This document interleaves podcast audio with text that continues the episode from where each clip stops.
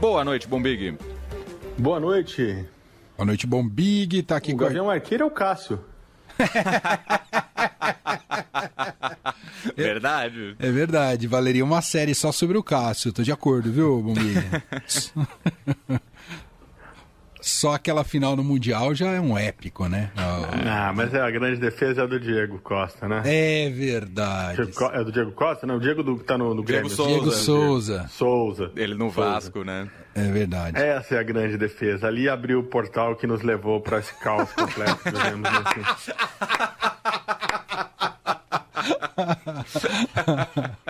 Muito bom.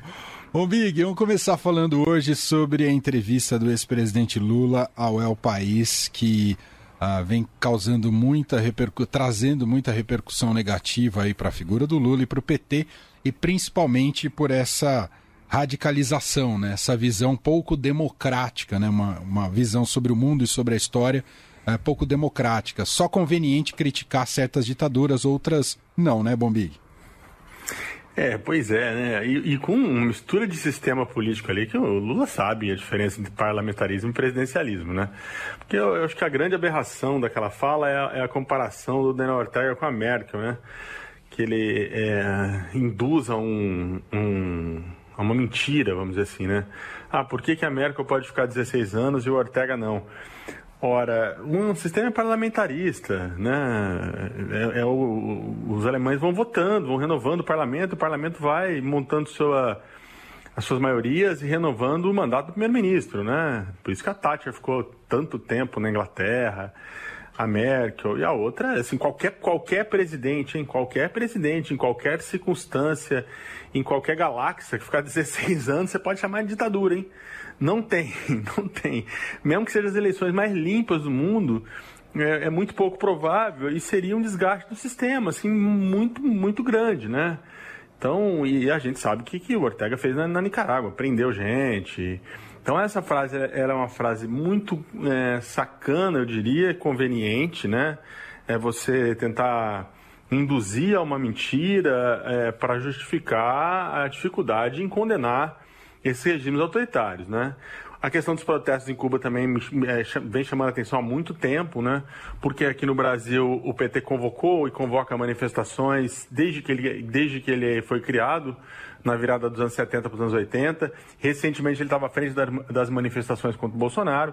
Então é um partido que, que no Brasil preza pela liberdade de manifestação, para ir às ruas protestar quanto que achar conveniente.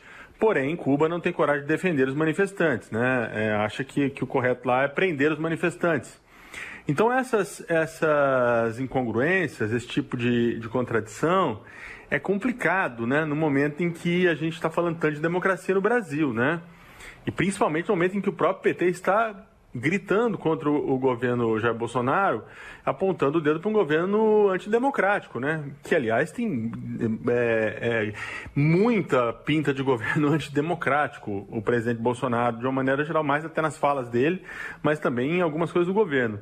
Então, foi muito ruim. É, pegou muito mal, e até trouxe hoje na coluna uma. É, acabou, assim, de alguma forma, é, é tendo reflexo na, na, na, eleição, na, na, eleição nacional. Foi, foi numa entrevista ao país, né, lá na Espanha que o Lula falou isso, mas é, aqui no Brasil acabou agitando o cenário presidencial também, né? É, tá difícil de, de, do Lula dar uma, dar uma escorregada, né? Até porque ele tem dado poucas entrevistas para a imprensa nacional, mas principalmente porque ele está liderando, liderando as pesquisas e, e tem uma, uma disputa muito intensa embaixo, né? Entre Bolsonaro, agora o Moro, a, a, chamada terceira via. Então a tendência que nós temos acompanhado é, é esse grupo que vem, vem abaixo é, se atacar entre si e o Lula vai meio que pairando ali soberano, né? Porém, nessa ele tropeçou sozinho. Sozinho não, porque vamos dar aqui o crédito às nossas colegas jornalistas do El País que fizeram a pergunta. Verdade. E não só fizeram a pergunta, como também fizeram o contraponto quando ele disse a questão, é, tentando comparar com a Merkel. O reflexo aqui foi o seguinte: primeiro deles, Geraldo Alckmin, né? É, nós falamos disso semana passada, se eu não estou enganado, é, sobre esse namoro entre Lula e Geraldo Alckmin. Geraldo Alckmin, sabidamente, é um político de centro, um político conservador, né? É, do PSDB, está de saída do PSDB, mas é um dos fundadores do PSDB. E ele foi perguntado sobre a possibilidade de serviço do Lula, não negou, né? O Lula, o PT também estimulou essa conversa, que é muito útil para os dois, como já comentei aqui. Agora, ontem é, é, começou essa dúvida entre os, entre os apoiadores do Geraldo Alckmin. Poxa, mas vem cá, o Lula quer, quer de fato ter alguém é, mais de centro do lado dele ou é só um biombo, né? Ou é só uma fachada? Colocamos aqui o Geraldo Alckmin é, ou alguém com esse perfil, mas quem vai é, ditar os rumos da política externa é, é a esquerda petista, quem vai ditar o rumo, o rumo da política econômica é a esquerda petista. É, ficou essa dúvida, né? Ficou essa dúvida. Não, é, no mínimo, coloca uma suspeita sobre essa. É, há essa disposição do Lula, de fato, do PT, de fazer uma inflexão ao centro ou não? Está em primeiro, vamos ganhar sozinho, com o nosso ideário raiz, vamos dizer assim, é, até mais radical. O que eu ouvi de, de é, fontes no PT é que o Lula, de fato, tem, tem conversado e dado muito ouvidos às alas à esquerda do partido, incluindo o ex-ministro Dirceu e a atual presidente do PT, a Gleisi Hoffmann. Eu, eu vou aproveitar o gancho para fazer um convite, além de ler a coluna do Estadão, sempre excelente, né, conduzida aí pelo Alberto Bombig, mas o podcast de hoje do Estadão também trata do tema, tem uma entrevista bem legal lá Vale a pena é, ouvir em todas as plataformas de streaming, agregadores de podcast, só procurar o Estadão Notícias, a gente trata justamente desse tema. E só por um adendo aqui, agora me impressiona negativamente, né, Bombig, que os, uh, os seguidores do Lula e do PT se mostraram, ou vêm se mostrando tão antidemocráticos quanto que eles criticam os seguidores do Bolsonaro, incapazes de olhar para um uma declaração desastrosa do Lula e fazer uma, uma crítica distanciada. Né, Exato. Né, é, é, o brasileiro tem que estar com uma dificuldade tremenda de, de, de, de, Gosta muito de falar de democracia, né? Bate no peito, democracia, democracia. Mas na hora H, é, é, não gosta muito da democracia, né? É, e, e, essa é uma, uma visão clara, né? Assim, quer dizer, a gente, é, se você é democrata, de fato você tem que repudiar essa fala, né? Exato. Não dá. Não tem, não, não, tem, não tem negociação, né? Não tem relativização, ah, não, né? Não, mas, mas estrategicamente é importante, porque são os governos aliados do PT. Não, não dá, né, gente? Não dá. Você é democrata? Então tem que repudiar essa fala, né? É, eu, voltando aqui ao que eu estava falando, eu tenho uma frase que eu ouvi boa de um, de um correligionário do Geraldo Alckmin que é, que é bem interessante. Ele falou assim: olha. É, o, o, Lula, do jeito que tá, tá namora, o geral, namora o Alckmin de dia, mas dorme com o Zé Dirceu à noite, né? Tá casado com o Zé Dirceu. Porque é essa, essa, essa é uma postura uma postura é, de uma esquerda pouco democrática, né? É, a, a, que ele assumiu. E esse, aí eu fiquei acompanhando de fato esse malabarismo, chamou muita atenção, né? Chamou, tá chamando muita atenção essa o que muita gente vem é, tendo que, que, se esforçar em redes sociais para justificar, né? É, aí fala, não, mas nós não temos dúvidas de que o Lula é um democrata nos governos dele. Ok, não é, ninguém está, não, é não é isso que está em, é que está em xeque, né? É. Você pode, inclusive, muitas falas do Bolsonaro, aliás, a gente, o Bolsonaro tem uma coleção de, de, de, de, afirmações assustadoras, assim, assustadoras, dá um arrepio em qualquer um que, que preze a democracia. Mas você pode dizer, não, ele falou isso, mas o governo dele não fez. É fato, é fato. Agora, isso é, significa que ele pode dizer o que ele quiser e que a gente tem que aplaudir? Não, então mesmo vale para o Lula. Né? Perfeito. Ah, não, mas no governo dele foi um governo democrático. Bom, mas e daí? Um, um, não sei se um flanco, não sei se um espaço, mas enfim, acaba mostrando que tem, que tem sim uma margem de manobra para a criação de uma terceira via no Brasil, né? Uhum. De uma terceira via com que tenham ideias ali que talvez, talvez que não flertem com esse, com esse tipo de, de autoritarismo, né?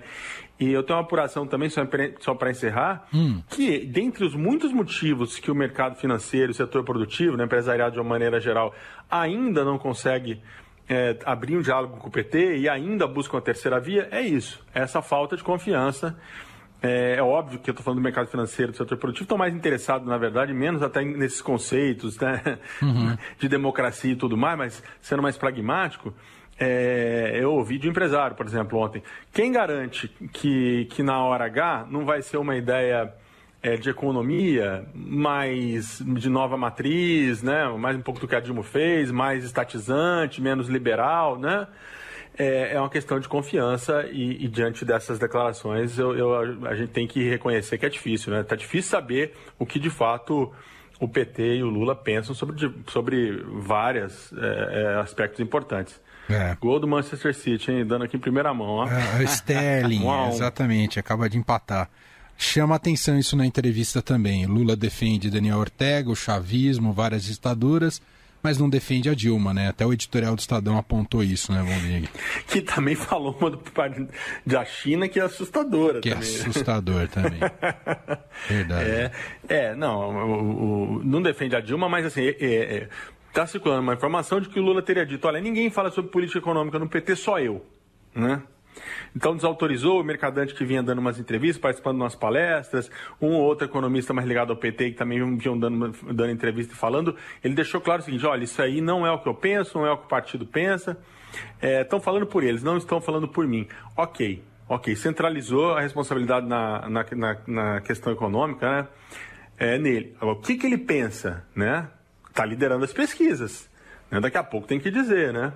A menos que vai virar as costas completamente aí para o setor produtivo, para o mercado. Eu acho pouco provável. É, sim, não é a hora? Não é a hora. Não estamos em campanha, né? ainda faltam algumas definições. A história da novela do PSDB se arrasta, né? Até difícil fazer comentário, porque se você olhar ao fim e ao cabo, não tem novidade nenhuma no PSDB, continua em definição. É, mas, mas assim, daqui a pouco, daqui a pouco tem que apresentar o que, que o novo, o que, que o Lula pós-prisão, né? O que, que esse Lula da nova candidatura pensa sobre, sobre a economia, né? O que, que ele pensa claramente sobre a democracia brasileira, né? Sobre é, é, regulação da mídia, falou em regular a internet. Eu acho que daqui a pouco, eu, eu já venho dizendo isso na coluna do Estadão, é, da, logo mais o Lula vai sair um pouco, vai ter que sair um pouco dessa zona de conforto que ele está.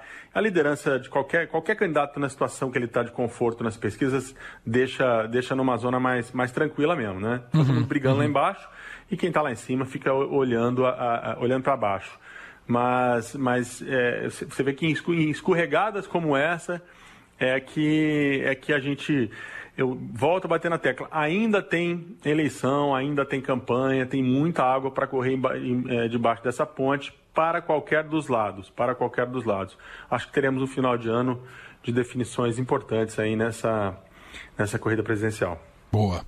Bom, eu sei que você tinha separado mais um assunto, mas não dá mais tempo, viu, Bombig? Então eu te pedi. Não, eu ia falar só do Bolsonaro, sem, sem, sem, sem a é. vacina no Congresso, né? Só isso. Ele é uma na, é, é, o Brasil é surreal. Né? Só, só esse comentário. É verdade, é surreal, exatamente. É, e foi vaiado e tudo mais.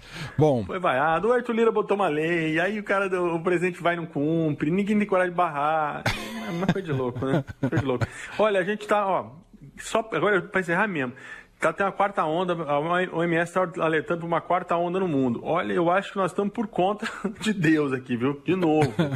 É, não precisa mais máscara, um monte de cidade dizendo que vai ter carnaval, a lei não cumpre mais. É rezar. É, é isso. Tô de acordo. E tomar vacina, né? Obviamente. Quem não tomou, toma vacina, gente, pelo amor de Deus. É isso. Muito importante. Bom, Big, hoje homenagem a Fred Mercury, né? Os 30 anos que perdemos, talvez a voz mais brilhante da história do rock. Sim, o André já homenageou, né, é, no reserva hoje, mas esse merece dupla homenagem. Então, memória, a memória é, de, de, do Fred Merck tem que ter sempre, sempre, sempre reavivada, né? É isso. Um abraço, meu caro. Abração. Valeu.